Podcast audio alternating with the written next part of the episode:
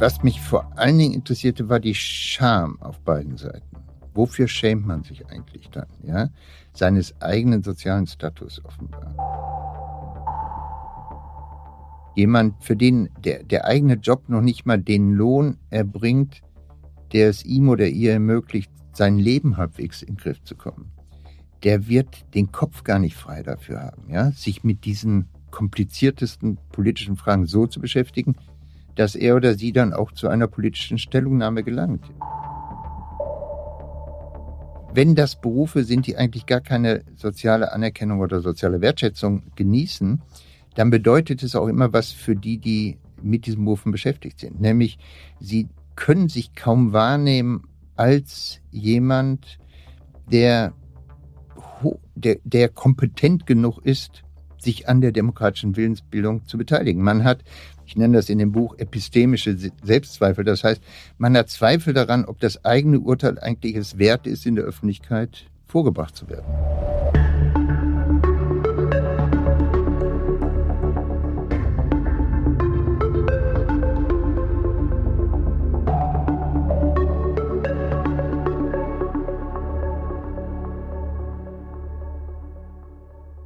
Willkommen bei Dichtung und Wahrheit. Ich bin Laura de Weck und hier spreche ich immer mit AutorInnen von Surkamp und Insel über ihre Wahrheit und über ihre Dichtung.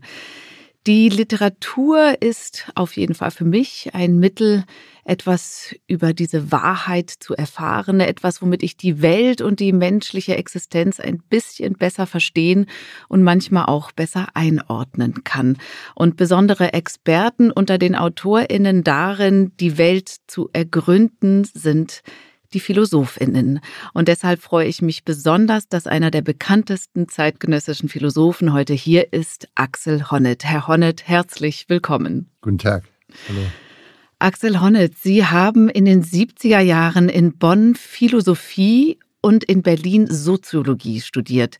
In beiden Fächern haben Sie diplomiert. 1983 haben Sie bei Urs Jäcki promoviert und 1990 bei Jürgen Habermas habilitiert. Jürgen Habermas schrieb dann auch zu ihrem 60. Geburtstag in der Zeit, dass sie mit dem Abschluss in beiden Fächern, also Philosophie und Soziologie, zu einer, ich zitiere, nahezu ausgestorbenen Spezies in Deutschland gehören. Ist das so? Gibt es äh, heute wirklich so wenig Studentinnen, die Philosophie und Soziologie verbinden? Ich glaube, es gibt sie sogar noch. Also nach, nach meiner eigenen Erfahrung gibt es genügend junge Leute, die an beiden Fächern ein Interesse haben. Ich glaube, das äh, Problem liegt eher in den Fächern selber. Die haben sich sehr weit äh, voneinander entfernt.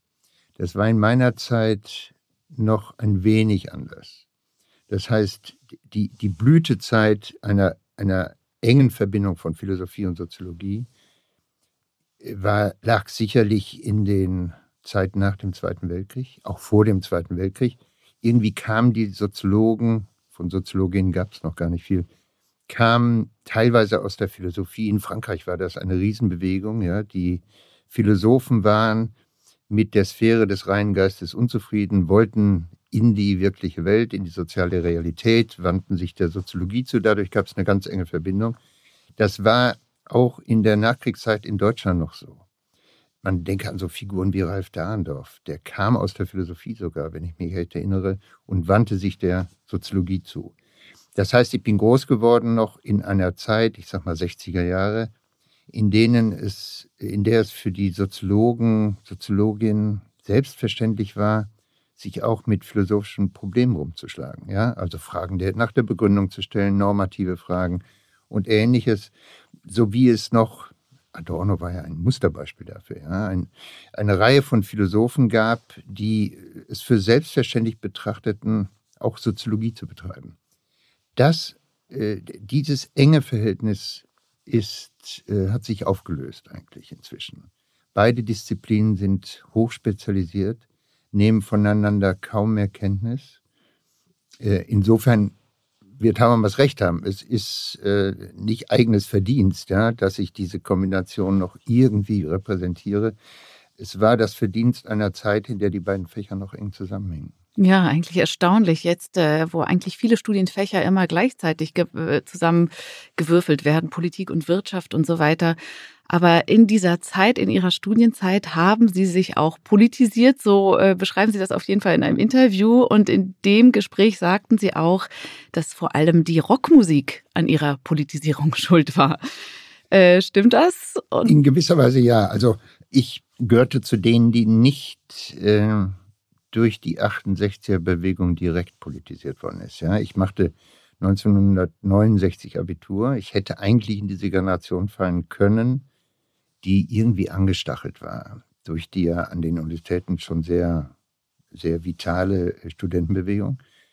Das, ich, da, der begegnete ich eher mit einer gewissen Skepsis. Ich, ich, ich trat den Jungsozialisten bei, der SPD, also Jungsozialisten im Ruhrgebiet, hielt mich ein bisschen auf Distanz und äh, was mich eher zu so kritischen Einsichten gebracht hat, war eine bestimmte Entwicklung in der Rockmusik, muss ich einfach sagen.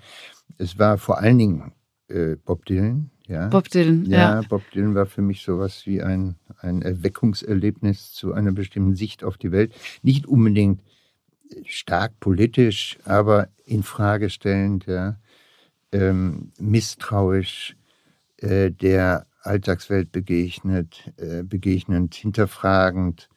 Äh, Rolling Stones, die Beatles ein bisschen weniger, aber es war im Grunde genommen eine, eine ganze Atmosphäre, äh, eine musikalische Atmosphäre, literarische auch zum Teil oder am stärksten das Theater noch, glaube ich, nebenher, ähm, die, die als Medium mich politisiert hat. Und über Bob Dylan haben Sie ja dann auch ein Buch mit herausgegeben über seine Texte. Ja, ich, ich war stolz darauf. Als ich Direktor am Institut für Sozialforschung war, äh, hatte ich mir zum Ziel gesetzt, eine Konferenz einem Musiker, sage ich mal, Komponisten, wie auch immer, Rockmusiker zu widmen, an dem deutlich wird, dass die scharfe Unterscheidung zwischen hoher Kunst und Populärkunst eigentlich gar nicht aufrechtzuerhalten ist. Ja.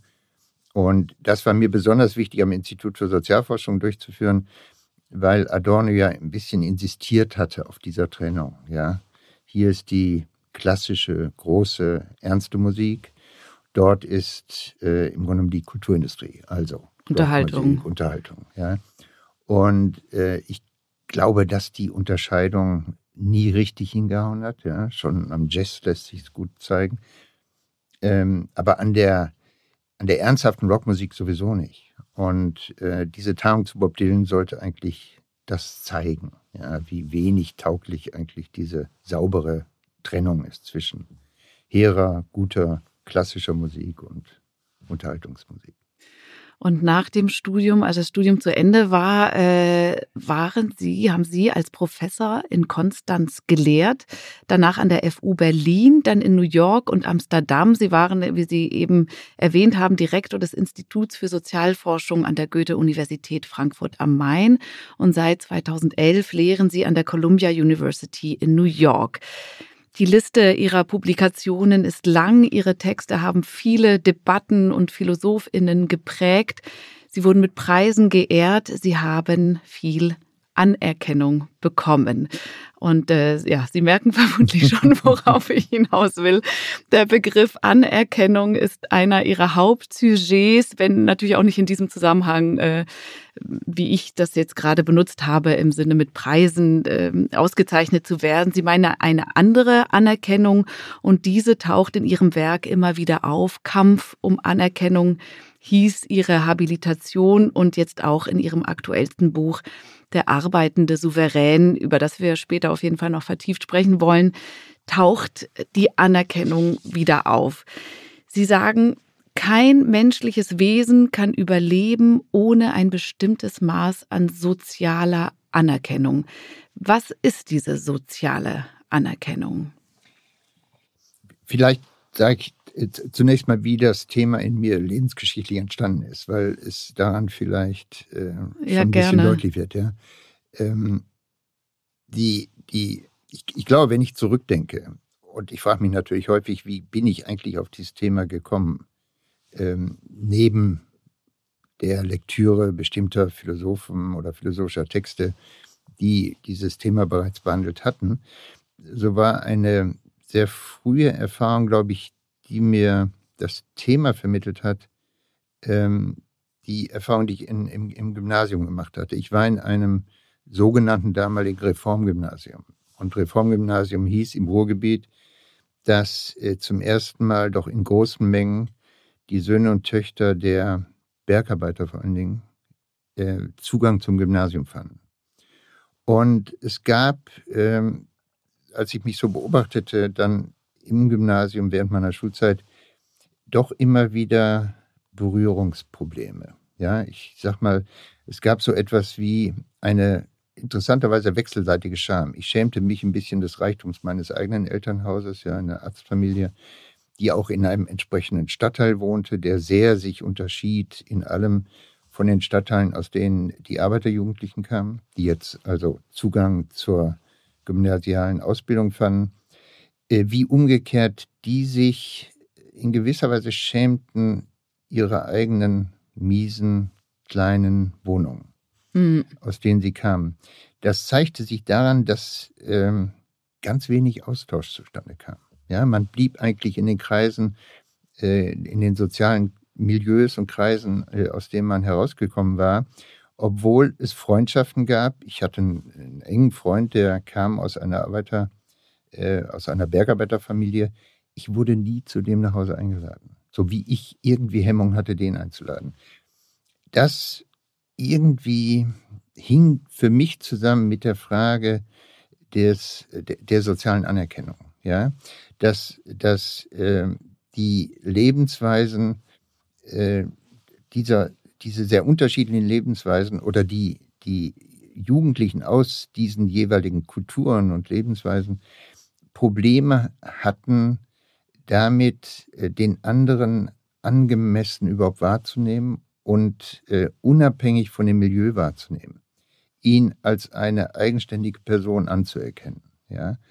Äh, so wie ich mich schämte, irgendwie des überbordenden Reichtums. So, so reich war das auch alles nicht, ja. Aber, ja, aber im Vergleich. Im Vergleich, ja, war es doch irgendwie ähm, äh, doch ein großer Unterschied. Es waren diese, wie Bourdieu später gesagt hat, diese kleinen Unterschiede in den, im, im kulturellen Kapital hätte äh, Bourdieu gesagt, also in, in dem, was man vorzuweisen hatte.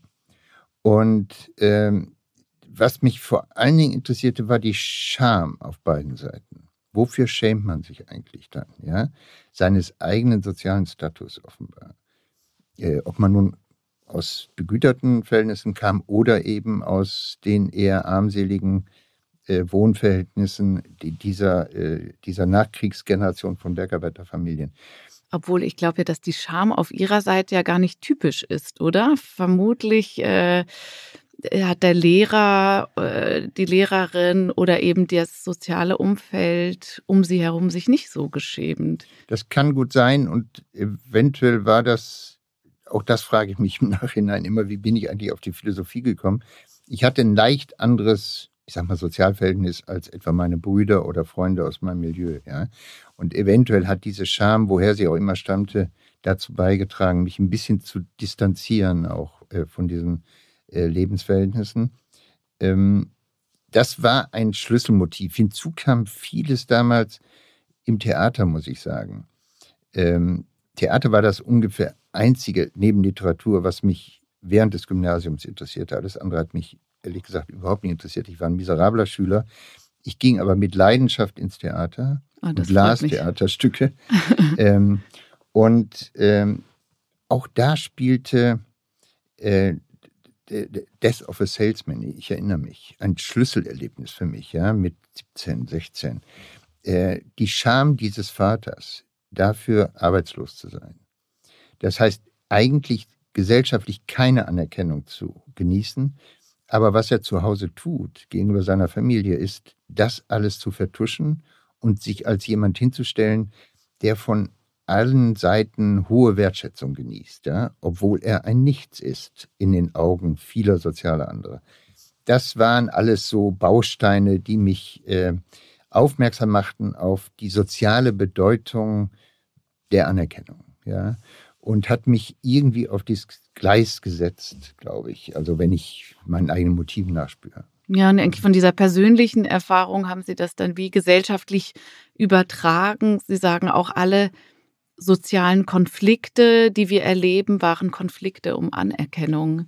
Das war damals, also die, diese Aussage und diese Stoßrichtung, äh, die, die hat meine eigene Arbeit angenommen in Kritik an bestimmten Vorstellungen des sozialen Konflikts, die damals äh, vorherrschend waren. Damals war der, das vorherrschende Bild, soziale Konflikte sind Interessenkonflikte. Ja? Die Leute kämpfen für ihre Interessen äh, und aus, der, äh, aus, dem, aus dem Gegensatz oder dem Widerspruch sozialer Interessen resultieren Konflikte. Und das schien mir immer ein bisschen verkürzt. Ja? Ich äh, hatte viel stärker den Eindruck, dass es äh, den Gruppierungen oder Klassen, Schichten, die äh, tatsächlich sich im Konflikt befinden, viel stärker darum ging, die soziale Anerkennung gesellschaftlich zu erhalten, von der sie glaubten, sie verdienten sie. Ja, das gilt natürlich im Wesentlichen, das war für mich damals der Schlüssel, äh, für, die, für die Arbeiterschichten, ja, aber es lässt sich und ließ sich dann auch leicht etwa für die Frauenbewegung über, auf die Frauenbewegung übertragen.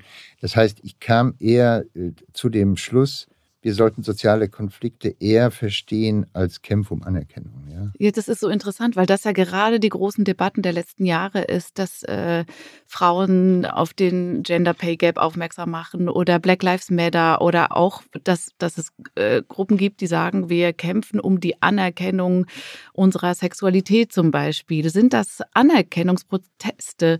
Weil das ist ja fast äh, ein bisschen prophetisch, wie Sie das damals.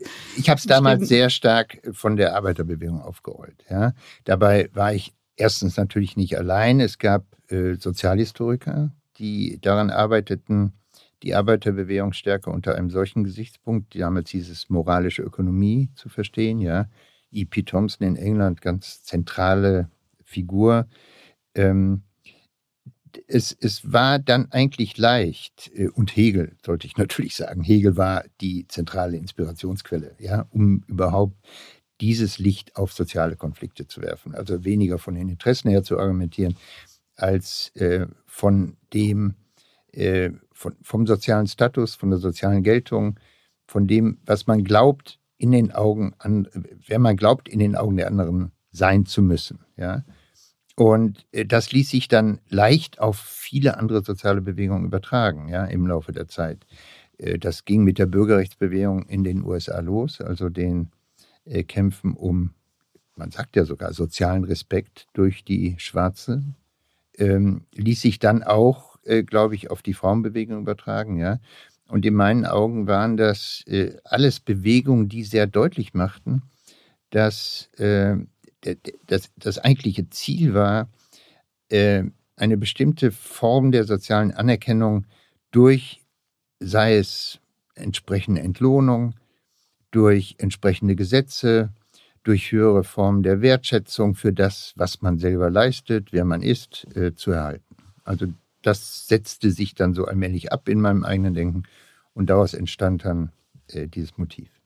Ja, und da sind wir eben bei äh, besserer Entlöhnung und so weiter fast schon bei Ihrem Buch. Aber bevor wir zu dem Buch kommen und darin eintauchen, will ich noch ein kleines Intermezzo machen. Und zwar bringe ich zu diesem Podcast immer wieder so philosophische Fragebögen mit, zum Beispiel von Max Frisch oder ja. der prustische Fragebogen. Heute habe ich allerdings Fragen aus einer KI mitgebracht.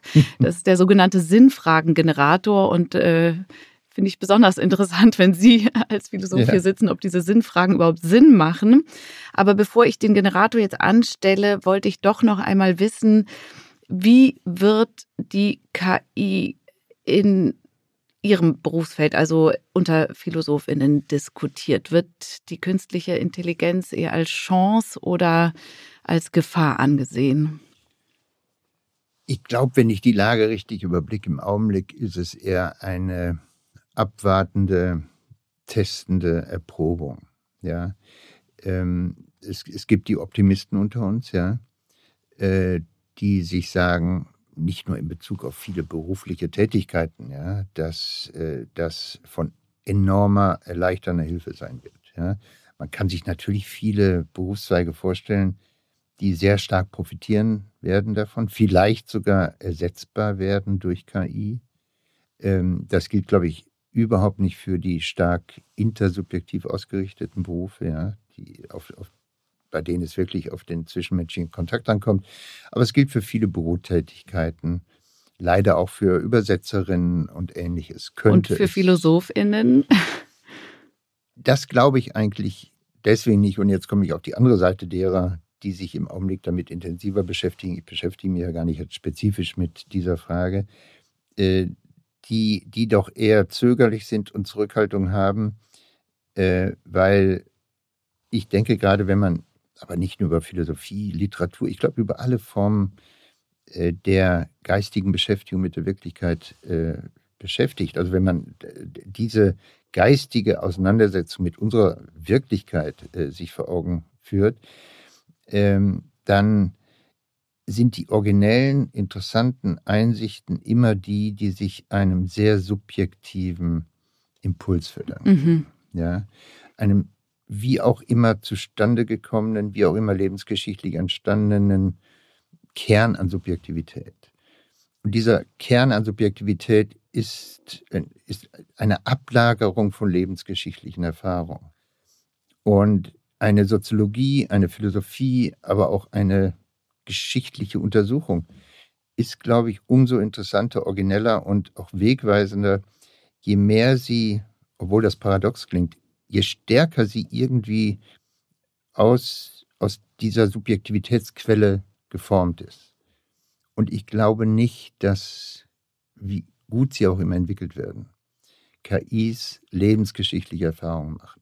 Ja, lebensgeschichtlich, die können vielleicht sogar im Laufe ihrer eigenen Geschichte lernen. Aber lebensgeschichtliches Lernen ist etwas anderes als Informationsverarbeitung. Oder ja. maschinelles Lernen. Unter Wissenschaftlern nennt man das anscheinend nicht KI, sondern maschinelles, Lernen. Maschinelles Lernen. Ja, maschinelles Lernen, glaube ich, ist etwas anders als lebensgeschichtliche Erfahrung. Ja, ja. Und äh, deswegen, ich gehöre eher zu denen, die äh, Skepsis haben, ob das tatsächlich äh, uns einmal in diesen Dingen Konkurrenz machen kann. Ja, das prüfen wir jetzt gleich mal. also die erste Frage, die der Generator aufwirft, okay, ich glaube, Sie haben recht. Die Frage ist, ist Armut fortschrittlich? Das ist eine erstaunliche Frage, ja. genau, eine seltsame Frage. Nicht, äh, drauf. Ich wüsste dem schwer was abzugewinnen. Man könnte sagen, es gibt, es, es gibt natürlich irgendwie immer Untersuchungen, die zeigen, dass Armut kreativ macht. Das ist das Einzige, was ich mir vorstellen kann, das äh, im Hintergrund dieser Frage liegt. Ansonsten ist, äh, glaube ich, Armut eine, eine ziemlich entsetzliche Situation, in der sich keiner von uns gerne versetzen möchte. Und äh, ist Bedrängnis, Not, Abhängigkeit, wie auch immer. Die zweite Frage, und die habe ich, ich schwöre, ich habe das, die habe nicht ich selbst rausgesucht, ist Demokratie leise? Äh, weil wir auf jeden Fall jetzt gleich über Demokratie sprechen werden, ist es eben erstaunlich, dass dieser Begriff jetzt auftaucht. Ist Demokratie leise? Aber ob äh, eine Demokratie laut oder leise sein kann, weiß ich nicht. Aber was würden Sie dazu sagen? Spontan würde ich sagen, je lauter und äh, vielstimmiger eine Demokratie ist, umso besser. Ja, also äh, je mehr Leute sich an der Willensbildung beteiligen, je lauter und äh, mit, mit äh, erhobener Stimme sie das tun, umso besser für die Demokratie. Insofern eine leise Demokratie äh, klingt geradezu beängstigend, finde ich, ja, weil mhm. man eher an Diktaturen denkt als an Demokratien. Ja, und jetzt sind wir also damit auch schon mitten beim Thema. Äh, wir kommen zu Ihrem aktuellen Buch Der arbeitende Souverän. Und darin machen Sie eine Verbindung zwischen Arbeitswelt und Demokratie. Sie gehen der Frage nach, wie Arbeit organisiert werden sollte, damit die arbeitende Gesellschaft optimal an der Demokratie teilnehmen kann. Und an der Demokratie teilnehmen, das macht man nämlich nicht so schnell so nebenbei. Man muss sich aktiv beteiligen. Das war mir ehrlich gesagt, bevor ich Ihr Buch gelesen habe, gar nicht so bewusst, wie aufwendig das eigentlich ist. Äh, mitzumachen. Man muss äh, sich die nötigen Informationen zu einer Wahl oder Abstimmung besorgen. Man muss sich fundiert damit beschäftigen, sich mit anderen austauschen, äh, demonstrieren gehen, wenn man möchte, einer Partei beitreten, wenn man möchte. Und sie beschreiben, wie das Arbeitsleben einem eben daran hindern kann, sich genau an diesen demokratischen Prozessen zu beteiligen, wenn die Arbeit äh, erschöpfend ist, wenn man Ängste hat vor Arbeitslosigkeit oder wenn äh, man am Arbeitsplatz eben keine Anerkennung, da sind wir wieder bei der Anerkennung, äh, bekommt. Und ich habe tatsächlich, obwohl ich Schweizerin bin, also äh, an einer direkten Demokratie teilnehme und äh, mit großem Vergnügen, ich bin großer Fan der direkten Demokratie, alle drei Monate über gewisse Themen abstimme, habe ich diese Verbindung nie gemacht, dass die Demokratie tatsächlich darauf angewiesen ist, äh, dass ihre Bürgerinnen faire Arbeitsverhältnisse haben. Sie schreiben in Ihrem Buch auch, dass Sie verblüfft sind, dass dieser Zusammenhang vergessen ist oder einfach, äh, dass diese Verbindung so selten beachtet wurde. Ja, warum eigentlich? Das ist eine wirklich gute Frage. Ich, dieses Thema ist eigentlich äh, ein, ein Thema, das die alte Sozialphilosophie, 19. Jahrhundert, 18. Jahrhundert, sogar Adam Smith, der sogenannte Gründervater angeblich der liberalen oder freien Marktwirtschaft, äh, den war dieser Zusammenhang viel bewusster. Deswegen haben die häufig, ich sag mal, Sozialphilosophie oder politische Philosophie immer auch unter Einschluss der politischen Ökonomie oder unter Einschluss der Arbeitswelt äh, betrieben. Äh, und dieser enge Zusammenhang, den selbst noch Max Weber sieht, also ich sag mal bis, ins, bis in die Mitte des äh, 20. Jahrhunderts hinein, der ist aus welchen Gründen immer uns aus den Augen verschwunden soweit ich das sehe. Ja, es mag sein, dass es natürlich hier und dort eben, äh, genügend Leute gab, die den Zusammenhang eng gesehen haben. Aber mich hat es verblüfft, dass wenn man so in die ganzen Texte der Demokratietheorie schaut oder Fragen direkter Demokratie, radikale Demokratietheorien, Partizipation, all diese Betonungen des Wertes der, ich sag mal, der, der, der gemeinsamen Willensbildung ja, mhm. eines Volkes, des Souveräns äh, dass dann von Arbeit eigentlich nie die Rede ist. Als wäre das wie abgeschnitten, ja, als wäre das eine andere Welt. Und tatsächlich ist es ja auch eine andere Welt, ja. Und wir untersuchen zwar, ob Familien hinreichend gut organisiert sind, liberal genug sind, um gute Staatsbürgerinnen und äh, gute Staatsbürger hervorzubringen. Aber wir fragen uns nicht, ob unsere Arbeitsverhältnisse eigentlich gut genug organisiert sind ja, wir um, fragen, ob sie familienkompatibel sind, genau. aber nicht äh, politikkompatibel. Ja, ja, ja, ja, genau, genau, ja. Und richtig, ja. Also wir fragen in die eine Richtung, wir fragen in die Privatsphäre hinein, wir fragen aber nicht in die politische Welt hinein. Und genau diesen Zusammenhang wollte ich in dem Buch äh, erstmal wieder bewusst machen, ja, und zeigen, dass doch an vielen Stellen unserer Arbeitswelt diejenigen, die dort beschäftigt sind, äh, in, in Nöte bringt überhaupt die Rolle des demokratischen Bürgers oder der demokratischen Bürgerin wirklich auszuüben. Ja? Mir ging es nicht um Optimierung, ja, sondern mir ging es einfach um die Frage, wie müssten die Arbeitsverhältnisse gut genug organisiert sein, um denen, die beschäftigt sind, diese Rolle, die ihnen zugeschrieben wird, nämlich demokratische Staatsbürgerinnen oder Bürger, auch ausüben zu können. Ja?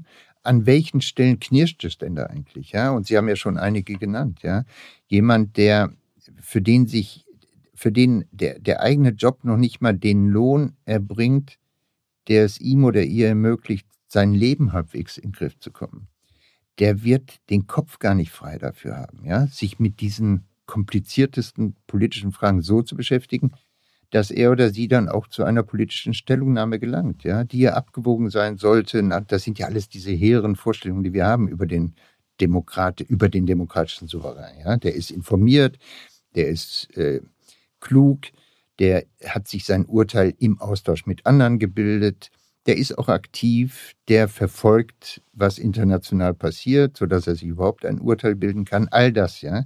Wir haben ganz hehre Erwartungen und Ansprüche an diesen demokratischen Souverän.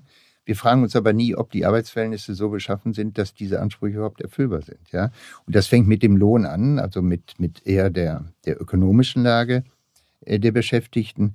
Das geht aber und setzt sich fort natürlich über die Zeit, die man hat. Ja, ja Sie haben gesagt, es gibt fünf Faktoren, ja, fünf ja. Hebel, an denen man ansetzen müsste, äh, damit ArbeiterInnen eben besser äh, an der Demokratie teilhaben können. Jetzt haben Sie bereits benannt wirtschaftliche Unabhängigkeit. Richtig, richtig. Und jetzt äh, wären wir bei der Zeit, ne? Ja. Ja, Zeit ist natürlich ein Riesenthema, ja. Äh, einfach deswegen, weil wir es heute mit Arbeitsverhältnissen zu tun haben, äh, bei denen die, die Grenze zwischen Privatsphäre und Arbeit eigentlich immer, immer schwammiger wird, ja, durchlöchert wird. Äh, das liegt zum Teil natürlich am Homeoffice, ja. Das Homeoffice, so, so viele Vorteile das auch für viele, viele Beschäftigte gerade im, im Dienstleistungssektor haben mag, bringt es auch mit sich, dass es keine klaren Trennung mehr gibt, ja, zwischen den Zeiten, die eigentlich der Arbeit gewidmet sein sollen und den Zeiten, die dem Privatleben oder ich sag mal im weitesten den, dem, dem zivilen Leben gewidmet sein sollten oder könnten. Und äh, äh, das gilt aber nicht nur für diese Auflösungserscheinung der Trennung zwischen Privatheit und Arbeit, es gilt auch für all die, die, äh, weil es hinten und vorne nicht reicht mit dem Einkommen, äh, mehrere Jobs übernehmen müssen, ja die wirklich prekär Beschäftigten, die nun die Jobs aufeinander stapeln müssen, ja. Ich sehe überhaupt nicht, wie die die Zeit haben könnten. Die, das Minimale an Zeit, das eigentlich erforderlich ist, um überhaupt diese Rolle des, des demokratischen Staatsbürgers oder Bürgerin ausüben zu können. Ja. Das setzt sich fort, wenn ich einfach ja, mal so ja, ja, kann, genau. Ja. Ähm, natürlich bei der Frage ähm, der Anerkennung. Darüber hatten wir schon gesprochen. Jemand, dessen Tätigkeit in den Augen der Öffentlichkeit ohne jeden Wert ist, eigentlich nichts Großes an Qualifikation verlangt, immer in den Augen der Öffentlichkeit, ja, die so sie, diese, diese Tätigkeiten so sich so vorstellt, ja. Da ist also diese Kranken Krankenpflegerin, ja, oder ist die Reinigungskraft. Und das Bild ist eher, das sind keine hochwertigen Berufe. Die Leute dort äh, leisten etwas, was jeder von uns sofort leisten könnte. Das erfordert keine großen Qualifikationen. Also gilt die Arbeit in dem, im Auge des sozialen Beobachters eigentlich nichts. Jemand, der und das ist alles falsch, wie wir eigentlich wissen. Wenn man genauer hinguckt, wissen wir. Ja, bei Corona schwierig. haben wir noch applaudiert ja, genau, für die PflegerInnen genau. und heute kümmert sich ja, niemand mehr. Und wir wissen, wie anstrengend der Pflegerinnenberuf ist. Wie viel an Empathie es verlangt, ja, wie viel an Aufopferung, wie viel an wirklich auch Dirty Work, ja, der Pflegerinnenberuf, auch der, die Reinigungskraft, äh, was das alles an, an Tätigkeiten, an Qualifikationen verlangt, die auch erarbeitet werden müssen. Auf jeden Fall, wenn das Berufe sind, die eigentlich gar keine soziale Anerkennung oder soziale Wertschätzung genießen, dann bedeutet es auch immer was für die, die mit diesen Berufen beschäftigt sind. Nämlich, sie können sich kaum wahrnehmen als jemand, der, der, der kompetent genug ist, sich an der demokratischen Willensbildung zu beteiligen. Man hat, ich nenne das in dem Buch epistemische Selbstzweifel, das heißt, man hat Zweifel daran, ob das eigene Urteil eigentlich es wert ist, in der Öffentlichkeit vorgebracht zu werden. Ja, das war ehrlich gesagt für mich auch ein neuer Gedanke, ja. weil wir haben ja das Problem, dass äh, viel zu wenig Menschen sich an den Wahlen beteiligen. Äh, in der Schweiz sind es, glaube ich, 50 Prozent, ja, die überhaupt abstimmen. Genauso. Ist in Deutschland vermutlich ähnlich. Bei der Europawahl ist man auch immer wieder enttäuscht. Dass es den Leuten an Zeit fehlt, das kann ich verstehen, aber eben an, auch an Selbstvertrauen zu denken, meine Stimme gilt. Ich ja. habe hier auch etwas zu sagen. Oder ist das dann doch eher die Politikverdrossenheit, dass man sagt, naja, ob ich jetzt abstimmen gehe oder nicht, das wird jetzt auch nichts dran ändern. Das wird, wird, auch, wird auch eine Rolle spielen. Ich glaube, es gibt mehrere Quellen für dieses Gefühl, also ich, ich, ich bin ja eigentlich auch, was soll meine Stimme da zählen, ja? Das eine ist das, was ich gerade gesagt habe. Ich glaube, es gibt immer auch äh, bohrende Zweifel bei vielen, vielen Beschäftigten, ob ihr Urteil eigentlich von Gewicht ist. Sie halten sich selber für nicht informiert genug. Sie halten sich selber für gar nicht kompetent genug, um zu, um zu den Urteilen zu gelangen, von denen eigentlich erwartet wird, dass ein, eine informierte Bürgerin sie haben sollte. Ja? Epistemische Selbstzweifel. Dann gibt es sicherlich dieses Gefühl, äh, nur ein Rädchen im Getriebe zu sein. Ja? Mhm. Also die Maschinerie läuft so und so und ob ich nun da teilnehme oder nicht, ist von zweitrangigem Wert. Es gibt insgesamt natürlich auch das, äh, eine, ein Verlernen, was Demokratie eigentlich bedeutet. Auch das hängt mit dem Arbeitsplatz häufig zusammen. Demokratie bedeutet ja nicht, wie man sich das häufig vorstellt, alle vier Jahre oder alle drei Jahre oder in der Schweiz häufiger irgendwie an Abstimmungen teilzunehmen. Demokratie bedeutet eigentlich im Austausch mit anderen, ja, sich eine, eine wohlgeformte Meinung über politische Vorgänge so machen zu können, dass man zu einem Urteil gelangt. Ja? Also Demokratie ist im Wesentlichen Austausch, ist Kommunikation, ist Öffentlichkeit. Ja? Das ist die alte Habermasche Zentralidee, ja? Ist Teilnahme an der politischen Öffentlichkeit, an, an den diskursiven Zusammenhängen der Öffentlichkeit. Und wenn ich gar nicht die Kompetenzen, auch gar nicht den Mut, auch gar nicht das Selbstvertrauen habe, mich an diesen Kommunikationen in der Öffentlichkeit zu beteiligen, äh, dann, dann habe ich auch an Wahlen kein großes Interesse. Wahlen sind ja eigentlich der letzte Schritt in diesen diskursiven Prozessen der Meinungsbildung. Aber nur der letzte Schritt. Das kleine Pünktchen am Ende, der kleine Haken am Ende, dem soll eigentlich vorausgehen etwas ganz anderes. Und äh, ich glaube, dieser Zusammenhang äh, kann gar nicht richtig gesehen werden, wenn die Arbeit mich verbraucht. Ja? Und äh, hinzu kommen natürlich dass äh, es ein Krux wahrscheinlich äh, der, der Art von Demokratie ist, die wir etabliert haben, dass sie, die, dass sie Demokratie wenig erfahrbar macht. Ja, das mag in der Schweiz anders sein. Da ist sie erfahrbarer durch die Formen direkter Teilnahme. Ja? Mhm. Und dann gibt es Debatten vorher. Und man, man ist geradezu gezwungen, ja. ja, sich damit auseinanderzusetzen. Aber diese Erfahrbarkeit des Wertes demokratischer Willensbildung, gemeinsamer Willensbildung, äh, ist, ist eigentlich äh, etwas, was äh, unseren Demokratien im Allgemeinen fehlt. Und vielleicht äh, würde dem entgegenwirken, dass eben die Demokratie selbst, die Regierung, der Rechtsstaat sich genau darum kümmert, äh, dass sie erfahrbar wird, dass wir Zeit dafür haben. Sie sagen, also die Schaffung fairer Arbeitsverhältnisse, das wäre eigentlich eine verpflichtende Aufgabe für jede Demokratie. Glauben Sie, dass wir darauf langsam zugehen oder was? Nein, da bin ich im Augenblick natürlich gar nicht optimistisch, obwohl interessanterweise gehört ja zu fast allen demokratischen Regierungen äh, und Regierungsorganen ein Posten sozusagen, der der Arbeitspolitik gewidmet ist. Das ist ja erstmal interessant. Ja. Also an der Stelle existiert tatsächlich überhaupt noch ein Bewusstsein dafür, dass eine demokratisch gewählte Regierung äh, auch verantwortlich ist für die Politik der Arbeit. Also an, an diesem einen Punkt, ja, äh, besteht so etwas wie eine Erinnerung an den Zusammenhang zwischen Arbeit und Demokratie. Nun wird das im Allgemeinen aber ganz anders verstanden und längst nicht so umfangreich, wie ich das gern verstanden wissen möchte. Es wird verstanden als, ich sag mal, Kontrolle bei uns würde man sagen, in Deutschland sagt man, äh, dass es in der Sozialpartnerschaft zwischen Kapital und Arbeit auch fair zugeht, ja, äh, dass Mindestlöhne gesichert sind, ja, also die Arbeitspolitik ist zuständig für äh, die Durchsetzung von Mindestlöhnen in den letzten Jahren. Mehr wird da aber auch nicht getan. Ja. Eigentlich müsste eine solche Stelle überblicken, ich glaube, das wäre ihre eigentliche Aufgabe, ob der Zusammenhang zwischen Arbeitsbedingungen und demokratischer Willensbildung angemessen gewahrt ist. Ja? Ob dieser Zusammenhang angemessen hergestellt ist. Das wäre eine anständige Arbeitspolitik, glaube ich. Ähm, weil, und, und das war der Gedanke, mit dem Sie begonnen haben, ich glaube, wenn Demokratien, demokratische Regierungen den Anspruch haben, äh, im Namen des Volkes zu handeln und dieses Volk eigentlich nur ein Volk sein kann in dem Maße, in dem es sich gemeinsam in der politischen Öffentlichkeit einen Willen bildet, dann muss eine demokratische Regierung darauf achten, dass die Arbeitsverhältnisse so sind, dass auch jeder und jede sich an dieser demokratischen Willensbildung angemessen, hinreichend beteiligen kann.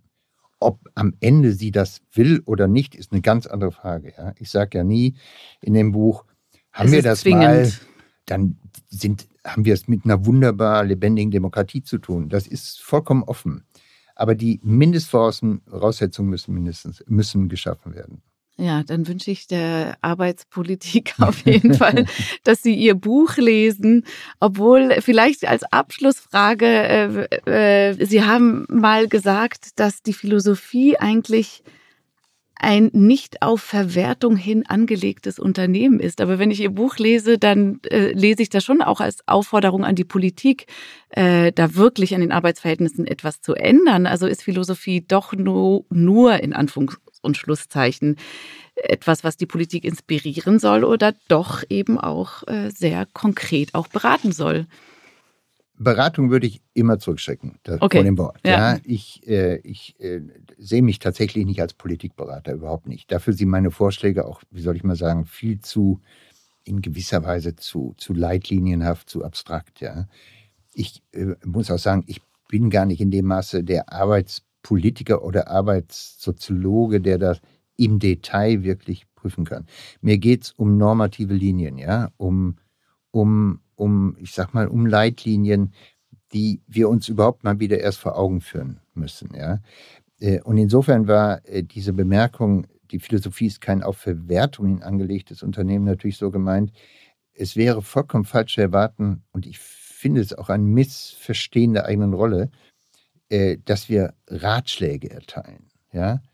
Ähm, das, das mag im Bereich der Medizinethik, das gibt so Überschneidungen, in, in dem breiten Bereich der angewandten Ethik gibt es diese Überschneidung.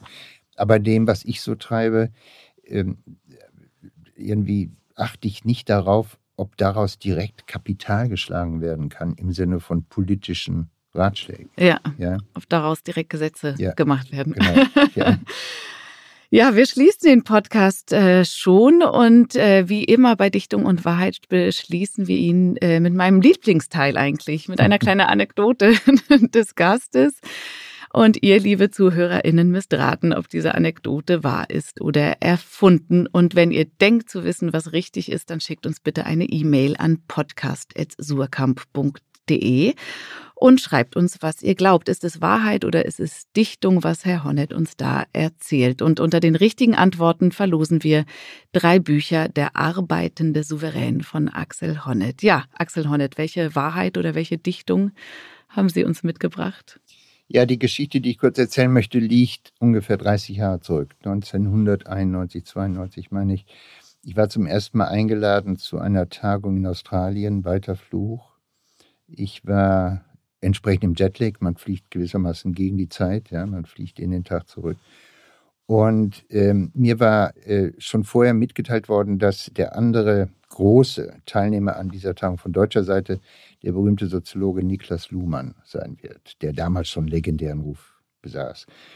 Und äh, tatsächlich war es so, als ich am Morgen dann äh, aufstand, um mit dem Taxi zur Tagung zu fahren, in der Taxe bereits Niklas Luhmann saß, den ich nicht kannte.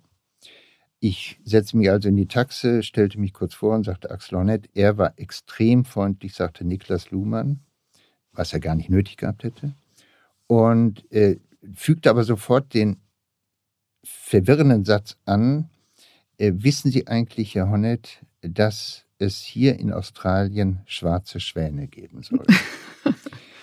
das hat mich schon verwirrt, hatte aber keine größere Relevanz. Äh, was aber die Sache dann irgendwie geradezu unheimlich werden ließ, war äh, die Tatsache, dass als ich am nächsten Morgen wieder in die Taxe stieg, wieder Niklas Luhmann dort saß und sich mir vorstellte oh. und sagte, Niklas Luhmann. Ich sagte Axel Hornett und er sagte, wissen Sie eigentlich, dass es in Australien schwarze Schwäne gibt? Das passierte am dritten Tag genauso, sodass ich anfing mich zu fragen, ob ich ob er schnell vergesslich ist, ob er das zum Standard seiner Begrüßung macht, ja, eine kurze Vorstellung, ob ihn die Frage nach den schwarzen Schwänen so beschäftigt, dass er sie jeden Morgen wieder mir erzählen musste. Auf jeden Fall entschied ich am vierten Tag, nicht ins Taxi zu steigen, weil es mir wirklich äh, irgendwie mich, mich nervös machte oder anfing nervös zu machen. Und also mit einer früheren Taxe zum Tagungsort fuhr, wo mich dann, und das ist jetzt das, was das Verblüffendste war, Niklas Luhmann überschäumend begrüßte, auf mich zukam und sagte, Herr Hornett, wie schön, Sie wiederzusehen. Und wissen Sie was? Heute Morgen habe ich mir durch eine Kollegin tatsächlich einen schwarzen Schwan zeigen lassen. erst im Nachhinein ist mir eingefallen, dass der schwarze Schwan tatsächlich ein interessantes Phänomen ist. Mhm. Es gibt sie in Australien tatsächlich. Der schwarze Schwan steht aber auch für die Macht seltener Ereignisse. Ah. Und bis heute denke ich darüber nach, ob Luhmann irgendwie, der nun ein sehr gewitzter, extrem kluger Autor war, irgendetwas anderes mir mitteilen wollte. Mhm, das seltsame Ereignis, ob das wahr ist ja. oder doch erfunden. Doch, es hat eben schon ein bisschen ein paar Science-Fiction-Elemente für dich ja, fast ja. in dieser Geschichte. Auf jeden Fall vielen, vielen Dank, Axel Honneth, äh, für dieses hochinteressante, für dieses hochinspirierende Gespräch. Ich bedanke mich. Liebe ZuhörerInnen, wenn euch dieser Podcast gefallen hat, dann sagt es weiter, dann gibt uns Sterne, dann äh, ja, empfiehlt ihn weiter, abonniert den Podcast, über alles freuen wir uns. Und falls ihr Anregungen habt, dann schreibt gerne eine E-Mail auch an podcast.surkamp.de. Ich freue mich schon aufs nächste Mal und zum Abschluss hätte ich noch einen Tipp, und zwar für alle, die gerne Bücher haben, die gerne lesen. Es gibt einen neuen Literaturpodcast, und zwar heißt er Orte und Worte und ist vom RBB. Und Orte und Worte, die gehen dahin, wo Literatur entsteht. Es gibt drei Hosts, die heißen Nadine Kreuzzahler, Anne-Dore Krohn und Stefan Oschwart. Und die treffen AutorInnen an Orten, die wichtig sind für ihre aktuellen Bücher für ihr Schreiben. Zum Beispiel Judith Herrmann spricht im Hörsaal über ihre Poetikvorlesungen oder Franzo belegt sich aufs Sofa und erklärt, warum das Liegen die beste Position zum Schreiben ist oder Franziska Hauser führt durch Burg Besko, wo sie gerade Stipendiatin ist. Ja, jede Woche gibt es eine neue Folge und den Podcast findet man unter Orte und Worte in der ARD Audiothek, auf iTunes und auf den Webseiten des RBB. Und jetzt bedanke ich mich nochmal herzlich bei Axel Honneth und sage Tschüss.